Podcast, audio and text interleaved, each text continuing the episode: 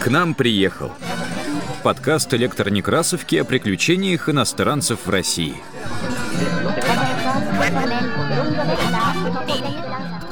Привет! Это подкаст «К нам приехал», в котором мы читаем свидетельства иностранцев о России разных лет и эпох. У микрофона Елена Колесникова. Сегодня к нам приехал полумифический и любимый многими с детства барон Мюнхгаузен. Прототипом книжного героя Распе был реальный человек – Карл Фридрих Иороним барон фон Мюнхгаузен, который в 1738 году приехал в Россию, где находился на придворной службе в качестве пажа у герцога Антона Уриха, будущего мужа принцессы Анны Леопольдовны. Оставив придворную службу, Мюнхгаузен служил в чине корнета в Брауншвейгском кирасирском полку. Дослужившись до ротмистра и имея репутацию образцового офицера, в 1750 году Мюнхгаузен вернулся на родину в Германию, где в 1752 году поселился в городе Боденвердер. Барон Мюнхгаузен стал известен соседям как остроумный рассказчик, выдумывавший самые невероятные приключения. Собирая друзей и соседей в своем охотничьем павильоне, Мюнхгаузен рассказывал о приключениях и службе в России, где с ним случались самые невероятные вещи. То смирение взбесившейся шубы, то вишневое дерево, выросшее на голове у оленя. В 1785 году была издана книга немецкого писателя Рудольфа Распе, где были опубликованы приключения барона которые уже раньше анонимно печатались в различных изданиях.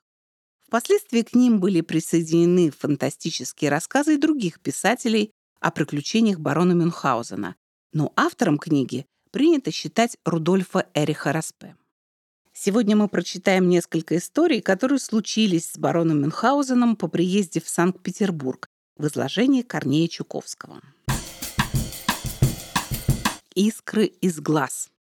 В Петербурге мне жилось хорошо.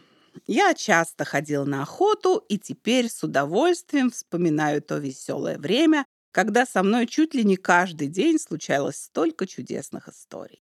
Одна история была очень забавна. Дело в том, что из окна моей спальни был виден обширный пруд, где водилось много всякой дичи.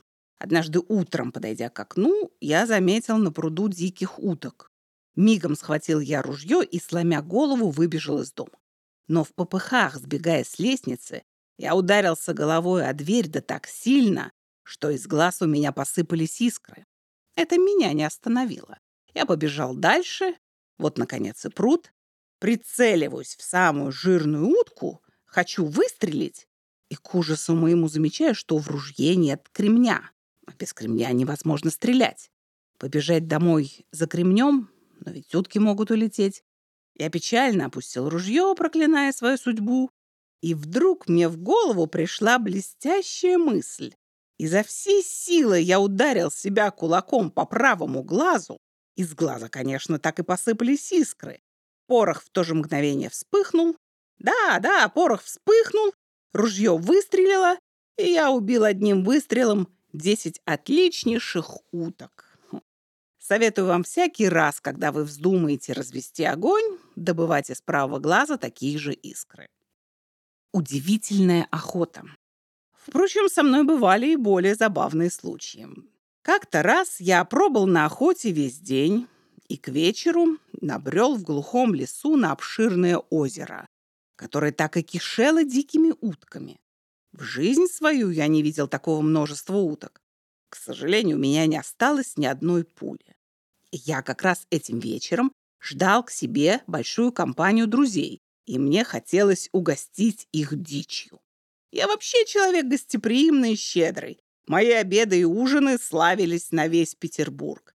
Как я вернусь домой без уток? Долго я стоял в нерешительности и вдруг вспомнил, что в моей охотничьей сумке остался кусочек сала. Ура! Это сало будет отличной приманкой. Достаю его из сумки, быстро привязываю к длинной тонкой бечевке и бросаю в воду. Утки, увидев съестное, тут же подплывают к салу. Одна из них жадно глотает его, Но сало скользкое и, быстро пройдя сквозь утку, выскакивает у нее позади. Таким образом, утка оказывается у меня на веревочке. Тогда к салу подплывает вторая утка, и с ней происходит то же самое. Утка за уткой проглатывают сало и надеваются на мою бечевку, как бусы на нитку. Не проходит и десяти минут, как все утки нанизаны на нее. Можете представить, как весело мне было смотреть на такую богатую добычу. Мне оставалось только вытащить пойманных уток и отнести моему повару на кухню. То-то будет пир для моих друзей. Но тащить это множество уток оказалось не так легко. Я сделал несколько шагов и ужасно устал. Вдруг можете себе представить мое изумление? Утки взлетели на воздух и подняли меня к облакам. Другой бы на моем месте растерялся, но я человек храбрый, находчивый. Я устроил руль из моего сюртука и, управляя утками, быстро полетел к дому. Но как спуститься вниз? Да очень просто.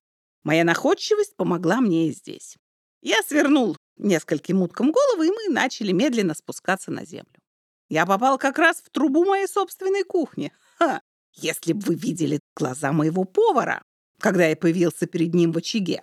К счастью, повар еще не успел развести огонь. На электронекрасовке оцифрована книга Рудольфа Распе «Приключения барона Мюнхгаузена», изданная в 1900 году в Париже. Несмотря на французский текст, книга «Авентюр дю барон Мюнхгаузен» украшена популярными и привычными для советских изданий иллюстрациями французского гравера Гюстава Даре, ставшими каноническими. Это был подкаст «К нам приехал» о приключениях иностранцев в России. Над выпуском работали ведущая Елена Колесникова, редактор Илья Старков, звукорежиссеры Павел Рябинин и Олег Линов. Слушайте наш подкаст на удобных вам платформах. Ставьте оценки, не забывайте подписываться на нас в Фейсбуке, ВКонтакте и Телеграме. Так вы будете в курсе всех наших новостей.